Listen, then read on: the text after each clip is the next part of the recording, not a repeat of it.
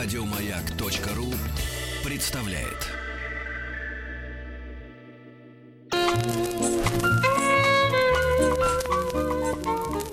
Авторский коллектив. Художник Маргарита Семенова. Архитектор Роган Левицкая. Главный конструктор Альберт Мудрик. Альберт Мудрик, да, золотые слова из э, самого лучшего фильма, на мой взгляд. Э, «Бриллиантовая рука», да? Да, бриллиантовая рука. Ну, а, Александр Борисович... Брюки превращаются. Давай нашим слушателям а, разъясним иногда ситуацию. Втор- во втором часе у нас традиционно мы берем какую-то тему. Это Да. либо лирическая тема, либо фи- физическая, естественно. У э, нас знание. сегодня лирическая Лирическая тема. Мифы о советской моде. Кстати, проти- на протяжении эфира мы можем э, вам, кстати, задать вопрос. Вы можете по WhatsApp нам ответить, Да. э, если есть желание, или позвонить даже. Вот что вы, а, вот как вы для себя, кто застал Советский Союз, помнит эту моду, да, Советского Союза, соответственно? Она вообще была как таковая? Или только с перестройкой начались какие-то, ну, перестройка Да. э, вот, именно в моды? отличие от секса, была ли мода в Советском Союзе? Да, ведь в Советском Союзе секса не было. Здравствуйте, у нас э, в гостях наш любимый эксперт Екатерина Кулиничева, журналист, автор книги «Кроссовки. Культурная биография спортивной обуви». Очень интересная, кстати, работа. Кать, э, приветствуем тебя. Здрасте. Э, вот лирическая тема моды. В Трагическая, я бы принципе- сказала. О, даже Драматическая? Ну тогда да. тебе слово и дело. Была, не была, вот, можно сказать, и да, и нет. И по-своему мы будем правы. Давай прям с 24 года А начнем. мифы? Какие А зачем мифы? 24? Мы можем с 17 прям начать, с на 17-го. самом деле. Да, вот это, это большой вопрос, да, откуда мы считаем. И как вообще мы считаем внутри этого периода? Потому что я вот буквально вчера, да, пока э, к эфиру готовилась, просмотрела очень интересный журнал 67 года. 1900. Да, тогда бурно отмечали 50, значит, юбилей, э, Революция. Да, э, юбилей революции, 50 лет, и в том числе в моде отмечали тоже юбилей революции. И выходят такие публикации, чего же мы достигли в моде за 50 лет. Так, Значит, и вот чего они мы? пытались подвести итоги. А журнал какой, извини? Это, ну, это в данном конкретном случае был журнал «Мод», А. который а, это такой совместный продукт Минлекпрома, А, ага. нескольких домов моделей и так далее. Он назывался «Журнал мод». «Мод». Да, Ага, мод. Мгм. журнал «Мод». То есть даже не 67-го одной года. моды, а нескольких сразу. Ну, Так. вообще разных мод, судя по Ну. всему. Ну, ну да, да, потому что у этого слова в русском языке много всяких разных приключений. И с одной стороны у вас есть 20-е годы, которые отдельный период, потому что заканчивается гражданская война, пытаются что-то, в общем, реанимировать, и, в принципе, пытаются вывести на, на такой, на более масштабный, что ли, уровень те, те, те вещи, которые пытались уже с 18 года делать. А остается немножко невыясненным вопрос, я бы сказала, о преемственности вот этой между предреволюционной моды, да, то, что было в Российской империи, революционной, потому что в 20-е это делают те же самые люди. Надежда Петровна Ламанова, чье имя, ну, более-менее известно широкой публике сейчас, да, правда, мне кажется, что сейчас она в основном знаменита своими дореволюционными экспериментами, чем, чем постреволюционными. Она работала, соответственно, по обе стороны этой даты 917 года, и даже в 18 году уже пыталась что-то делать. И вот наступает НЭП, и это прям расцветает все бурным цветом. Мгм. Тут и знаменитые конструктивистские эксперименты в области там проза одежды, спорт одежды и так далее. А журнал «Ателье» тоже довольно известный э, во многом потому, что он, ну, помимо того, что он был очень интересный, он еще вышел од- один номер, и, и второго никогда не случилось. Нас любят такие Это в каком истории. году было? В 23-м, Ну. 1923 Он такой очень красивый, очень богато иллюстрированный. Это такой... Но судя по первому номеру визуальной части, это такой примерно российский там Vogue или Vanity Fair, вот что-то такое. Ну, вспоминаю эту тревожную... Хотя по содержательно не э, совсем, на самом деле. Вот, потом Да, это все прикрыли эпоху. вместе с НЭПом. Абсолютно. А, подавалось это под соусом Кустари не справится с теми задачами, которые у нас стоят. Нам надо централизовать это производство, поэтому давайте мы всех А откуда разгоним. инициатива приходила? С э, КПСС, видимо, или как? Или как? По-разному, Кто на этим самом- заведовал? Модой уж, казалось бы. Ну вот Луначарский, например, автор знаменитой статьи «Прилично ли рабочему подумать о- о- об искусстве одеваться», как-то так она называется, Мгм. в общем. Оказалось неприлично. Казалось, что да, потому что в это, это же а, все вот эти а, эксперименты в области искусства, в области эстетики, в области нового быта, они же очень сильно замешаны на политике и идеологии на самом деле. И то, что они пытались сделать, особенно в 20-е годы, это очень радикальный эксперимент да, по переустройству всего. Они говорили, ну, э, когда совсем радикально, вообще давайте все забудем и прямо заново начнем, когда как бы менее радикально, а, с этим, с этим работали. А, И был в этом политический момент, давайте переоденем всех не так, как было в буржуазном обществе, не так, как сейчас А есть как, а в что они современном буржуазном предлагали? обществе. Потому что это область вообще какой-то совершенно давней истории, да? Ну, например, а, есть очень-очень известная статья Варвары Степановой про одежды костюм сегодняшнего дня, она называется. Она тоже 23 года в журнале «Лев» вышла. Ее очень по-разному трактуют. Мне кажется, что ее неправильно трактовать, как они вот хотели вообще все ходить в униформу, поэтому конструктивисты в плане моды побаиваются так немножечко. На самом деле, мне кажется, что она вообще не о любой одежде говорила, потому что она там предлагает ам, проектировать у них, во-первых, была э, идея ввести профессию дизайнера, как бы мы сегодня сказали, только они называли это инженер-художник. Так. Это такой человек, который, с одной стороны, понимает, как вещь производится и не нарушает э, вот, эти необходимые, да, производственные, так сказать, особенности, а с другой стороны, он предлагает некую красивую эстетическую идею. Ну, то есть то, чем сегодня, в принципе, дизайнеры занимаются. Вот. И она предлагала а, художникам заняться тем, чем а, особенно а, не занимались они раньше. А, собственно, прозодежда — это производственная одежда, одежда специфических профессий. Там инженер, врач, летчик, конструктор. У нее все примеры, на самом деле, вот этого касается. Профессиональные униформы, Да, да, да, да. Она говорит, что а, и в принципе на самом деле это очень здравая идея, потому что если мы, а, скажем, посмотрим, что происходило в XIX веке, вот тот буржуазный костюм, с которым они бороться пытались. А, Мы видим, что идея, скажем, статусного костюма, она очень часто доминирует над идеей практической функции. Да. То есть, если ты дорогой, хороший врач, ты должен быть одет как дорогой, хороший врач, а не Ну. так, как тебе. То же самое как инженер. Степанов говорит, давайте вот это все отменим и будем плясать от того, какие тебе нужны карманы, какие тебе нужны вообще составные части а, в одежде. Там про, у нее спортивная одежда вообще, понимаешь, моя любимая тема. Вот она отдельно совсем, а, это такой отдельный блок, и она тоже, она смотрит, какие функции нужны этой одежде, как сделать ее эстетически приятной, при этом, что очень важно, они задаются вопросом, как сделать так, чтобы эту одежду можно было производить промышленным путем и в массовом количестве. Да. Потому что с модой есть такая проблема. Моду часто люди понимают как то, что делал Ив Сен-Лоран, там, или Кристобаль Баленсиага, или Шанель. Ну, какие-то имена, да, Да, да, да. Но это ручное производство, в котором занято очень много людей. И оно, э, ну, по определению не масштабируемое. Потому что если мы посмотрим, особенно самые такие технически сложные эксперименты, вот Баленсиага очень любил делать платья очень затейливой конструкции. А В музее Виктория Альберта делали выставку не так давно, и они сделали очень классную штуку. Они повесили рядом с платьем рентгеновский снимок этого То есть- платья. Как И видно, да, видно, где там встроенный корсет, где там какие-то ребра жесткости, где там а, ребра жесткости, которые вот этот подол держит там, или, скажем, форму кипа определенным Где там образом. просто ребра тоже. Да, и, и куда не помещаются просто человеческие ребра. И это на самом деле, потому что То есть платье... это не функционально и не полезно, по большому даже счету. Ну, как сказать, оно функционально для определенных случаев, потому что это, конечно, одежда для светских львиц, которые не ходили в в цеха, там, не знаю, работать молотобойцами. Понятно, Да, что да, это не да. для этого про- одежда Когда мы вспоминаем 20-е годы, мы же помним вот эти парады замечательные, да, на Красной площади тех лет, когда спортсмены, выстроившись в какую-то там пирамиду Ага. из человеческих тел, ехали, самолет. ехали, значит, на каких-то Да, там машинах. Хотя на Вот самом деле мы очень часто не 20-х, а 30-х Хорошо, годов па- 30 парады но помним. так или иначе они были одеты в спортивную форму. И я бы не сказал, что эта форма прямо такая уж неброская. Это было прям очень красиво. Да, э, тут две проблемы. А, Во-первых, она не похожа, с моей точки зрения, на то, что конструктивисты предлагали, потому что их посчитали какими-то странными такими чудаками, как я понимаю, которые предлагают что-то не вполне осуществимое. Потому что конструктивистская форма еще более яркая. Во-первых, они очень любили кон- то, что сейчас называется color blocking, за, таким заимствованным словом. Например, все должно быть там красное, черное, белое. Вот рядом эти элементы, клинья или Мгм. квадраты или что-то такое. Или То есть о красоте и эстетике они тоже думали. да, Или да, да, да, да. В этом и смысл вот этой профессии инженер-художник. Ага. Вот Это мы на не- парадах это была спецодежда? Да, конечно, это был театральный костюм. Собственно, как делались эти парады? Это не то, что я собираю вас по подъезду и говорю, Митя, пойдем, пройдемся в форме звезды по Красной площади. Нет, конечно. У парадов были художники-постановщики. М. Это было такое очень массивное действие, которое специально там, кто какой номер делает. Колонна Динамо там показывает самолет, колонна там такая-то, колонна там трактористов из Узбекистана а, показывает это. И а, там есть... а, вот с этими картинками, которые сейчас пришли вам в голову, это, это определенный отбор, да, мы выбираем сейчас те картинки, которые нам кажутся наиболее подходящие к этой идее. На самом деле там очень разные костюмы были, там, например, были совершенно потрясающие гибриды национальных костюмов и спортивных, то есть они идут в майке и в трусах, но с национальным орнаментом и в каком-нибудь таком а-ля узбекском э, традиционном этническом головном И уборе. нигде больше, кроме парадов, эту форму встретить было невозможно. Ну, в общем, мне кажется, что нет, не очень. Я не знаю точно ответ на вопрос, потому что этим, насколько я понимаю, никто из историков А- не занимался.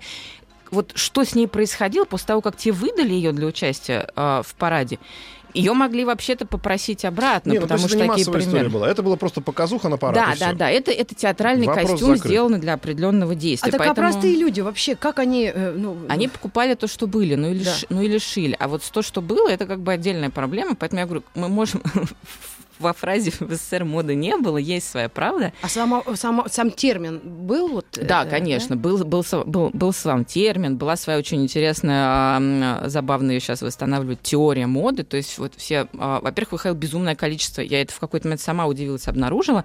Сейчас, да, легко прийти в книжный магазин, у нас там как одеваться так, как одеваться сяк. Очень Мгм, много таких. На самом деле в Советском Союзе жанр вот этих вот модных как это сказать, да, модных инструкций, модных таких... а, Советов, да. да, модных советов в книжках процвел буйным цветом. Их выходило довольно много. Людям объясняли, что такое мода, а, как ей следовать. А, и, в принципе, я бы сказала, что вот если посмотреть так, попытаясь дистанцироваться от этой теории моды, они пытались не то, чтобы эм, отменить или опровергнуть буржуазную моду. Они прекрасно понимали, что люди как бы смотрят, и они сами на это смотрели, на самом деле, крупным домам, моделям советским выписывали западный журнал, там ВОК, Офисиель и так далее, там подобное. Они ездили на конкурсы и так и далее. они все это переделывали на Они пытались советский- адаптировать, я бы сказала. человеку. Потому что мы читаем, там, скажем, вот в буржуазном, значит, в буржуазном обществе мода меняется каждый сезон.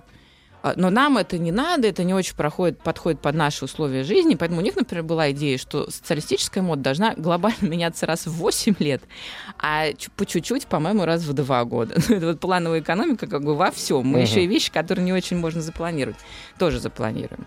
Вот. А у них была ам, мода это делилась, например, на там у них был молодежный концепт Детская своей, своей это же моды. тоже огромное Детская количество мода, людей. да, мода для пожилых. Открываешь, значит, советский какой-нибудь тот самый журнал моды. А это там для тех, года? кому. Ну, любого, в принципе. Он начал выходить, по-моему, в 30-е еще. Ага. А и, вот- и открываешь для возраста, и как это все распределялось? Там прям написано для пожилых, для тех, кому за 30. Как бы, То значит, есть государство пожилых. регламентировало ну, и даже одежду, которую носили люди разного возраста. Ну, пыталось. дети это в не то, чтобы ходили. Ну, это не то, говоришь? чтобы государство это не выглядело так, что ЦК Политбюро там, значит, выпускает декрет, как должны выглядеть Ага. люди после А 30. просто определенное министерство легкой промышленности, судя по всему. Сейчас расскажу отдельно. Вот э, по поводу того, кто этим занимался, это вообще отдельная прекрасная история, потому что это очень разветвленная эко- экосистема с огромным количеством игроков в ней. С одной стороны, пытаюсь сейчас кратко рассказать, с одной стороны были а, и вот как раз что пытается делать государство, если мы посмотрим на те действия, которые оно предпринимает, а, я не спорю с тем, что, конечно, пытались жизнь людей зар- зарегламентировать, но делали это как бы непрямым образом. А они особенно вот с 50-х, 60-х начинают создавать, значит, все, 20 20-х, 30-х эксперименты мы забыли, отменили, их очень долго вообще не вспоминали ни под каким соусом, в 60-е начинают вообще эти имена доставать для начала. Мгм. Но в специальной такой идеологической, конечно, а, обработки или под соусом таким идеологическим, поэтому конструктивистов надо, например, было поругать все равно, даже в 60-е, в этих модных. Начинает создаваться вот эта очень разветвленная экосистема, которая на самом деле, если мы посмотрим на то, как это работало вообще между собой, мы увидим примерно ту же самую картину, которая на Западе происходит, только там конкуренция брендов, а тут конкуренция разных проектирующих организаций, потому что был общесоюзный дом модели. Там это как бы делилось еще по уровням. Был общесоюзный уровень, был республиканский уровень, был городской.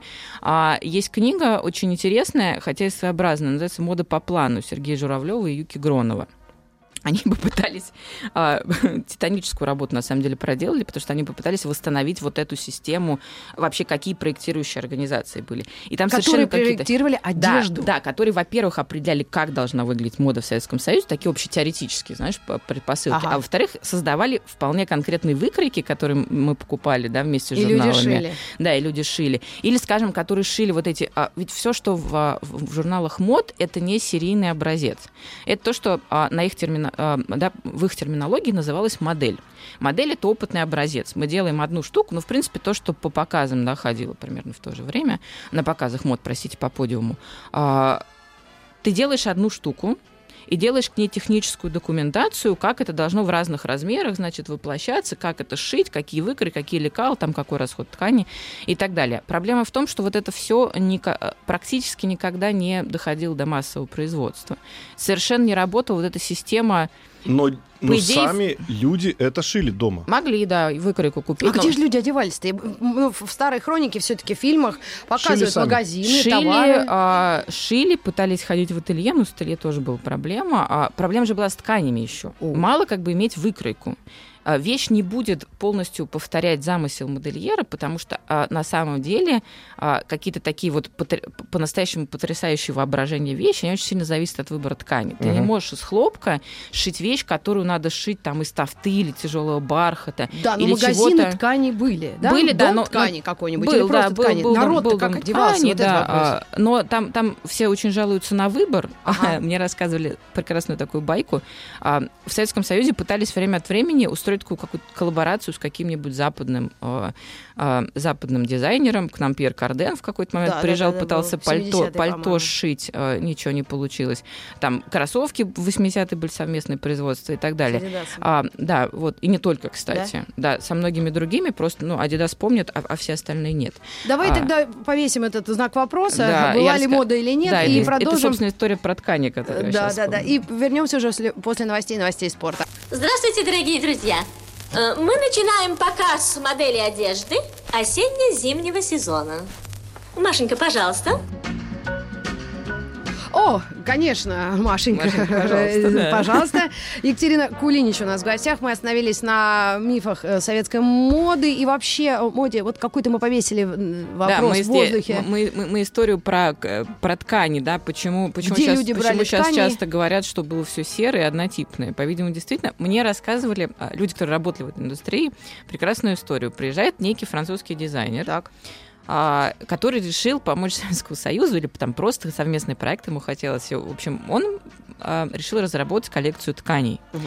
И сделал так, как сделал бы любой западный деятель мод на его месте. Он пошел в магазины и решил изучить ассортимент, чтобы понять, что людям нравится. Потому Так. что с его точки зрения то, что в магазинах продается, это значит то, что покупают. Оу. И то, что люди хотят. Но это было как раз то самое А, непримиримое противоречие между людьми Да, и да, и производителями. И системой, да, э, системой производства и системой торговли. Ему, конечно, никто не объяснил, что не надо ориентироваться на магазины. Он пошел, посмотрел, и, как говорят, выпустил коллекцию, там все было такое серенькое, коричневенькое и мрачненькое. Но он решил менталитет такой, как бы. Это А. такое специальное место, да, специальная часть мира, где любят се- это серое. Пьер Карден. Нет, нет, это не он Не был, он, это кто- кто-то другой. другой. Да, Так. мне, к сожалению, имя не сказали, не А. вспомнил человек. Но, э, в общем, э, Вполне возможно, что это правда, потому что он действовал методами, которые приняты в его индустрии, и это на самом деле действительно а, очень сложно. С одной стороны, ты смотришь на эту си- экосистему и понимаешь, что было очень много общего. Например, вот эта страшная внутренняя цеховая конкуренция, потому что если почитать мемуары людей, которые работали, например, в разных домах модели одежды, вот у Ирины Андре- Андреевой есть прекрасная книжка, а, она называется как-то «Зам- «Заметки советского потребителя», по-моему. Вот, она там очень много пишет вот это, об этой внутренней кухне, как была эта э, работа в этой индустрии устроена. И там они как бы люто друг друга иногда не любили. Понятно, что это конкуренция, а кто правильнее понимает моду, у кого в конце концов будет больше покупать этих образцов, потому что экономически деятельность вот этих домов моделей была на самом деле заточена на то, чтобы они создавали этот образец и документацию, а предприятия у них это покупают и уже начинают производить. То есть дом модели не должен был делать массовые тиражи какие-то. У них были небольшие такие экспериментальные цеха, как правило, или к ним какую-то фабрику экспериментальную а, прикрепляли, но маленькой такой мощности. Мгм. Вот. Слушай, я еще помню некий культ, э, наверное, все-таки заграничного был, да, или Да, это было да, подобие. да. И по Москве, во всяком случае, были распределены магазины, а, которые назывались как столицы социалистических государств. Это Е- э, Ядран, это югославское какое-то, потом Бенетон, Балатон, простите, Балатон. Мгм. Это Ветгерский, затем Прага, потом э, Лейпциг, конечно. Вот Да. такие, когда, ну не столицы, просто города, да, да? да, да. Ну, потому что... И там Мгм. что-то продавалось вроде бы со- социалистического лагеря. Да, И- это, это такой отдельный круг, чуть-чуть более. Я вот когда а, про кроссовки в СССР для книжки делала исследование, у меня получилась такая пирамида, что ли, потребительских предпочтений. И там на самой верхушке то, что больше всего хотят, это, конечно, Adidas или другие капиталистические бренды. Да, вот на втором месте были кроссовки а, как раз этого стран Совета, как это, социалистической, экономической, да, СЭФ. СЭФ. лагеря. Мгм. Да, в общем, стран соцлагеря, и дальше ниже, ниже, ниже уже там, уже там наши. Там, с одной стороны, есть книга Джорджа Барт, Бартлета, она называется «Фэшинист. Призрак, ходивший по Европе», по-моему. И? а, а, переведена на русский, можно почитать. Она как раз рассматривает в основном вот эту, то, что происходило с модой в этих странах. Польша, Чехословакия, Прибалтика и так далее. Тоже, когда они были социалистическими. Да, когда они были социалистические. Потому что, с одной стороны, а, там было много общего в Советском Союзе, с другой стороны, там было немножечко лучше. У них как-то и связи с Западом, видимо, были по, по, попрочнее и полегче.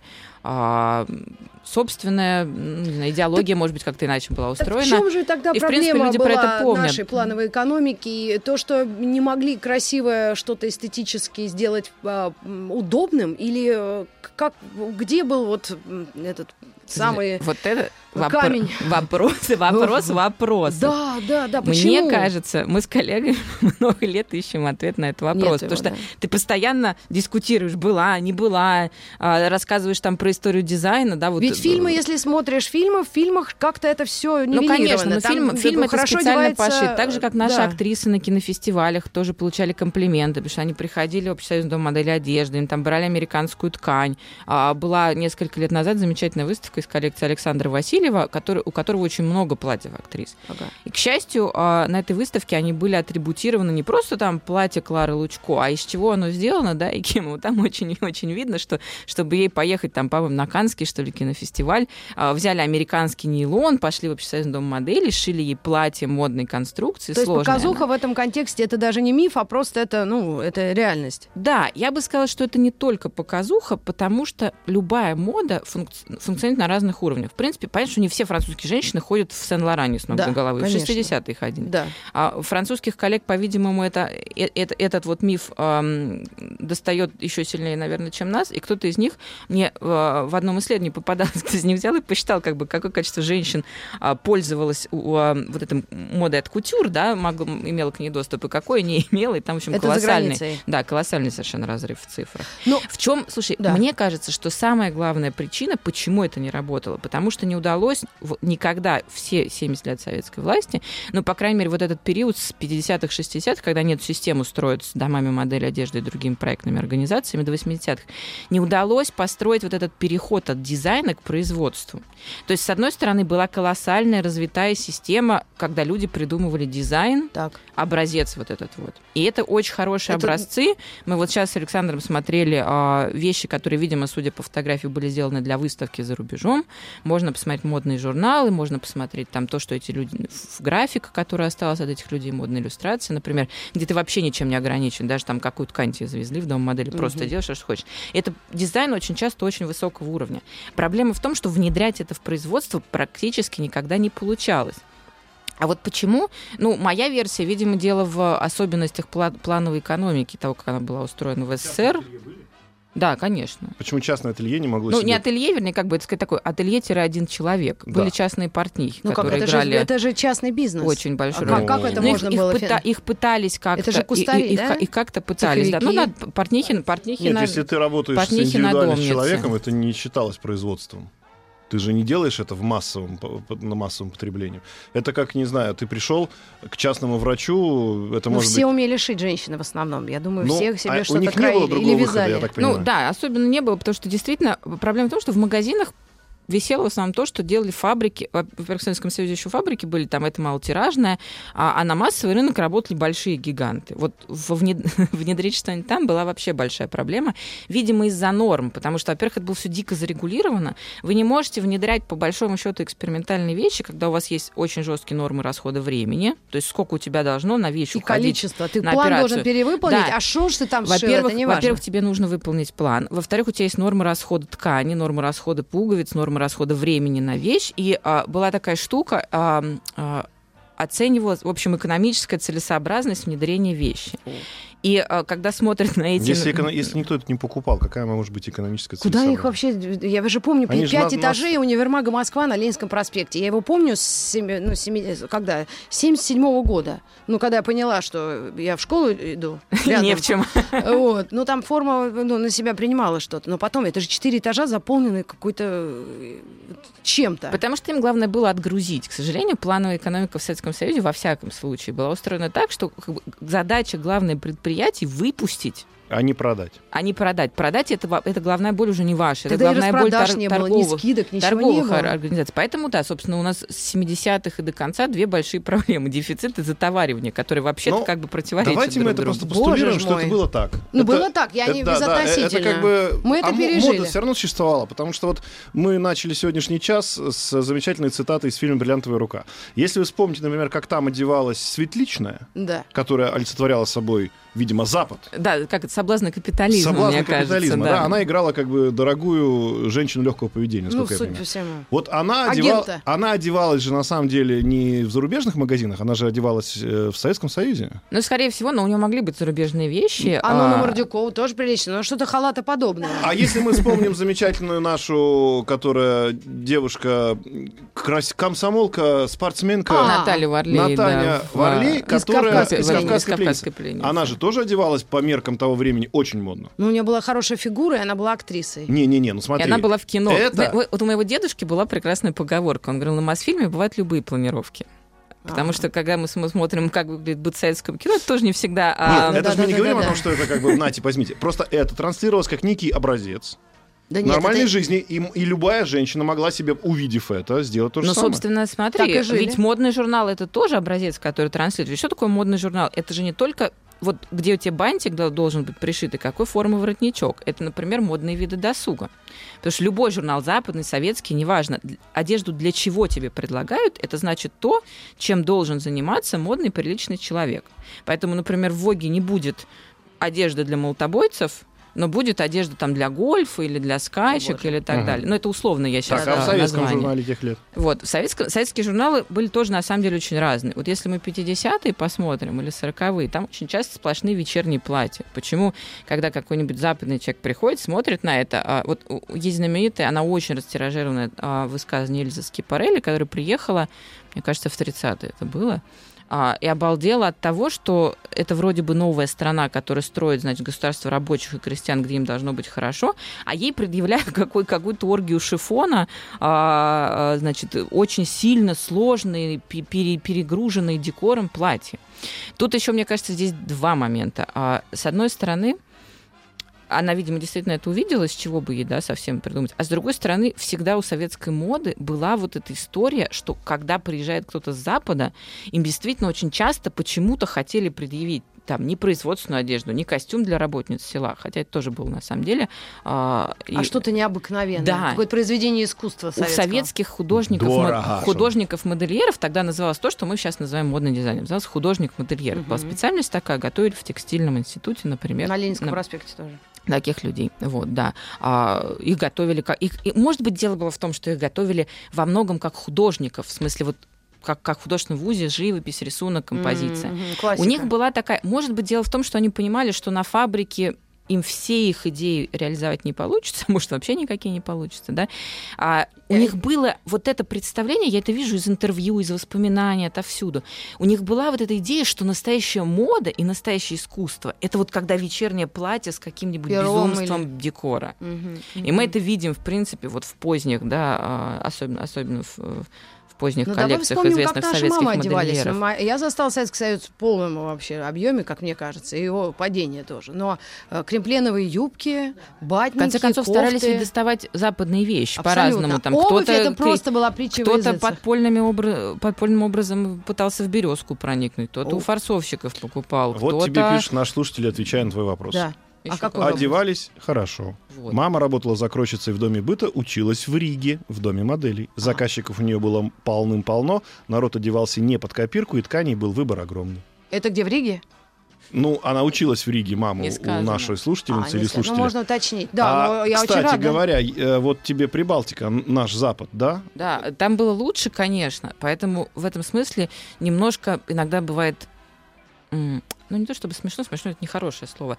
Но, в общем, ты улыбаешься так грустно, когда иногда читаешь западных коллег, для которых Прибалтика, Москва, Болгария, а, там и Чехословакия, это одно какое-то такое коммунистическое пространство, где все было одинаково. В Москве решили, и в Прибалтике, значит, делают то же самое, что в общественном доме модели. Конечно, нет. И вот таких воспоминаний очень много. У, у людей же был в какой-то момент, по крайней мере, шопинг-туры такие в Прибалтику. То есть не только отдохнуть, Мгм. но и поискать там еще чего-то. Чего, чего, Что-то модное, чего-то то, что, такого. возможно, к ним приходило все-таки. Да, да, да. На самом деле тут, там тоже там э, ты все время, вот я все время сбиваюсь, да, тут исключение, тут противоречие, потому что это вообще сплошная история противоречий. Но люди как-то одевались. Конечно, а были но еще голые не ходили, да. движения, которые Молодежная назывались стиляги. Ну, и эти тоже, да, да, да. да Они же просто, не просто одевались, это была одежда как некий вызов. да, Но они да. тоже, видимо, из кино- кинематографа все это переняли. Из кинематографа, из каких-то публикаций, насколько я понимаю. Э, Вообще этот период очень интересный, потому что там есть, например, тема А давайте мы к ней вернемся через теме через минутку.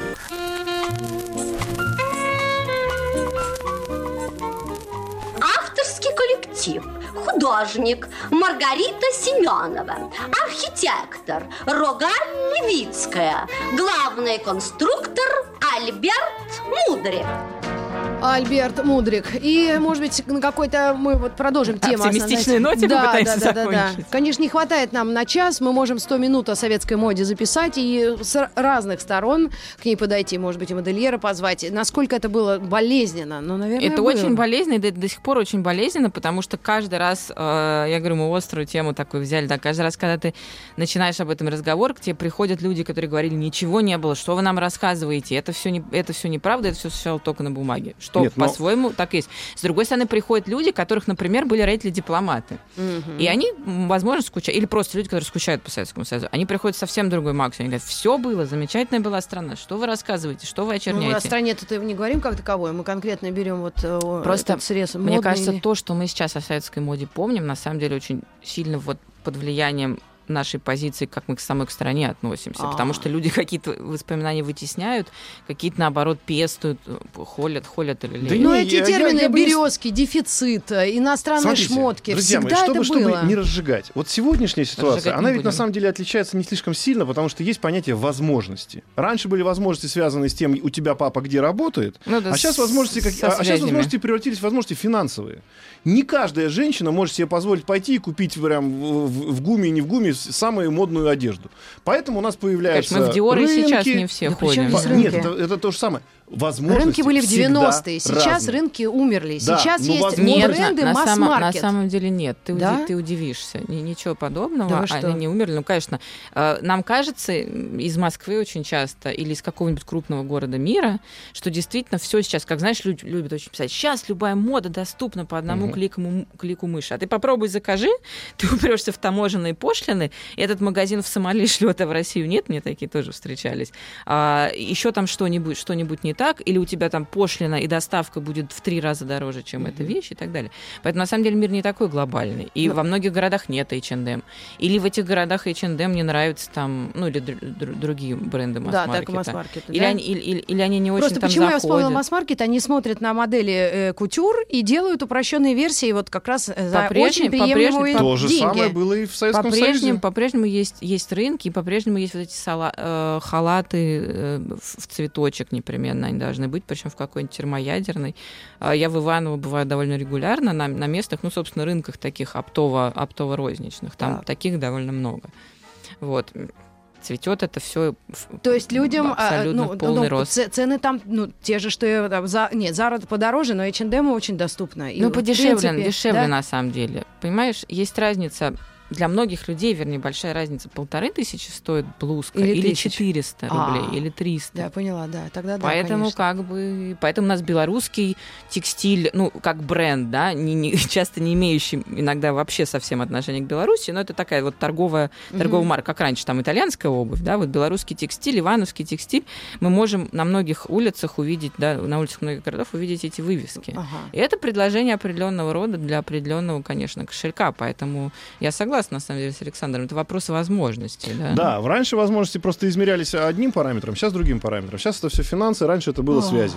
А, И что но- сейчас очень сложно внедрить в производство, что тогда я почему, почему мне еще история-то интересна, мне иногда приходят люди и говорят, что вы, Ну, там, буквально там тебя сталинистом иногда называют, потому что ты вот там пытаешься понять, как, какая теория моды в СССР была, в соответствии с чем они проектировали это вообще вещи. Почему после 30 надо было переодеться из чего-то яркого в чего-то бежевенькое, например, обязательно, и так далее, и тому подобное. А приходят люди говорят, зачем это заниматься, потому что у многих желание действительно похоронить это навсегда. Но проблема в том, что у нас и сейчас, что у нас с внедрением в производство все все зашибись обстоит. Нет, конечно, я читала недавно интервью в, в журнале, оно, правда, не моды касалось, а нефтяной промышленности. Угу. Это был молодой человек, который изобрел а, какой-то новый способ организовывать в, в, то ли разведку нефти, то ли добычу из новых скважин. Значит, угу. там это был какой-то важный технологический элемент, который упрощал бы и удешевлял бы, значит, некие вот технологические операции. И он рассказал о том, что он не может это внедрить, потому что нашим компаниям это неинтересно. Им проще, как, они не планируют, понятно, что возврат у этих инвестиций цикл будет довольно долгим, потому что mm надо разработать. Слушай, ну, это, как ремонт, это как ремонт дорог. Им проще, Зачем ремонтировать им дороги? проще купить уже существующие западные, западные узлы, вот вместо тех, которых он разрабатывает. Да, вот ребята- та же самая проблема. Просто там как бы история, да, с, я не знаю, с кофточкой и с пальто, а, или с обувью, или с чем угодно. А здесь как бы у нас, у нас и сейчас, да, вопрос, а сейчас у нас мода есть, и почему мы считаем, что сейчас у нас она И есть? давайте не забывать, что вот у нас первый час мы спрашивали, что есть люди, которые абсолютно никак не воспринимают музыку. Для них это просто шум. Есть люди, которые также не воспринимают моду. Ну, э, э, если мы говорим конкретно о советской моде, все равно огромное количество людей, которые застал этот период, и как-то из этого ну, что-то вынес, да? Кто-то комплексы от того, что нечего Мне кажется, да, надеть. я вот Кто-то, наоборот, счастливый главная был, моя в мотивация именно в ходил и этом. доволен был абсолютно. Ну, не знаю, был доволен, Дети, не как был детям доволен. все равно. Я просто помню чудовищные какие-то сандалии. Вот я из детства помню ужас какой-то. Колготы неприятные, про, про С, эти. с массовым но- производством действительно была беда, потому что массовое производство упрощало все. Вот если мы посмотрим, один из главных мотивов интервью, мемуаров, я не знаю, статей, которые сегодня пишут люди, вот советские модельеры, они все время извиняются. Да. И это очень прям, ты, ты не хочешь даже, чтобы они тебя извинялись, тебя другой вопрос интересует. Они все равно подсознательно извиняются, потому что им кажется, что они должны объяснить людям, почему, если они существовали в тот момент, Да. почему все было так плохо с сандалями, с колготками и так далее. И это вот очень интересно, как мы теперь вообще про это помним. Да. Но я думаю, если нам не хватило часа, то мы можем записать подкаст «100 минут о советской моде» и пригласить разных экспертов, как кто смотрит на это. И 100 И- минут не хватит, Да, может быть и так. Но все-таки фантомные боли э, мы можем в себе вылечить. Их очень много, Да, но они все-таки есть, я считаю, конечно, если уж мода была в Советском Союзе, то давайте вернем все-таки действительно вечный вопрос и ответим на него. Что Какой? секс тоже был в Советском Союзе. А, ну это из передачи слов А- не, вы, не, А не выкинешь, если, как да, и из песни. И там тоже это, кстати говоря, было вынуто из контекста. Имелось в виду секс как реклама, не было в Советском Союзе. А секс-то, конечно, Мне кажется, был. или секс как порнография. Или даже так. А сейчас запрещенный есть и мода, и м- это, и то, и, в общем говоря... Ну, есть к чему возвращаться и, И стремиться. и, и- и изучать. Спасибо огромное Екатерине Кулинчевой, эксперту, э, журналисту, автору книги «Кроссовки. Культурная биография спортивной обуви». Ну и до встречи в эфире. До встречи, надеюсь. План мы с тобой уже за, э, заделали. Забили. И э, в следующем часе мы проведем, начнем Китай. новую рубрику «100 минут о Китае». Еще больше подкастов на радиомаяк.ру.